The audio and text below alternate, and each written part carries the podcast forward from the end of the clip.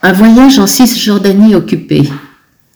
En octobre 2022, 15 personnes de Loire-Atlantique ont rencontré des Palestiniens lors d'un voyage organisé par l'association France-Palestine Solidarité. Ils et elles racontent dans une brochure leur découverte de territoires occupés par l'État d'Israël. Chacun et chacune décrit les faits et les personnes qui les ont le plus marqués.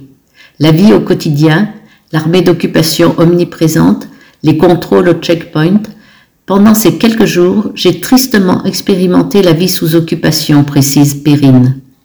Il découvre la résistance des Palestiniens face au village de Colomb en Cisjordanie, avec pour certains une référence à l'histoire de France entre 1940 et 1944, ou plus récemment l'occupation de régions d'Ukraine par l'armée russe.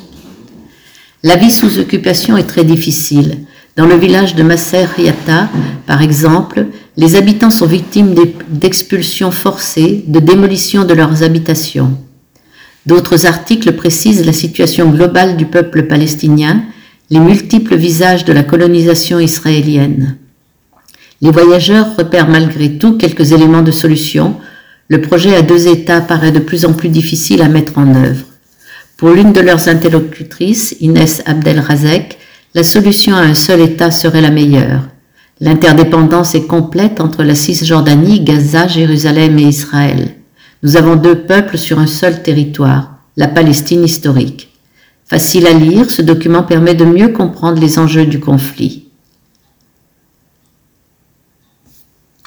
Donc Palestine, un peuple debout face à l'occupation israélienne, chronique d'un séjour en Cisjordanie du 18 au 31 octobre 2022, document de 60 pages disponible à l'association France-Palestine Solidarité, AFPS, pôle associatif Désiré Colombe, 8 rue Arsène Leloup, 44 100, Nantes, 7 euros, port compris.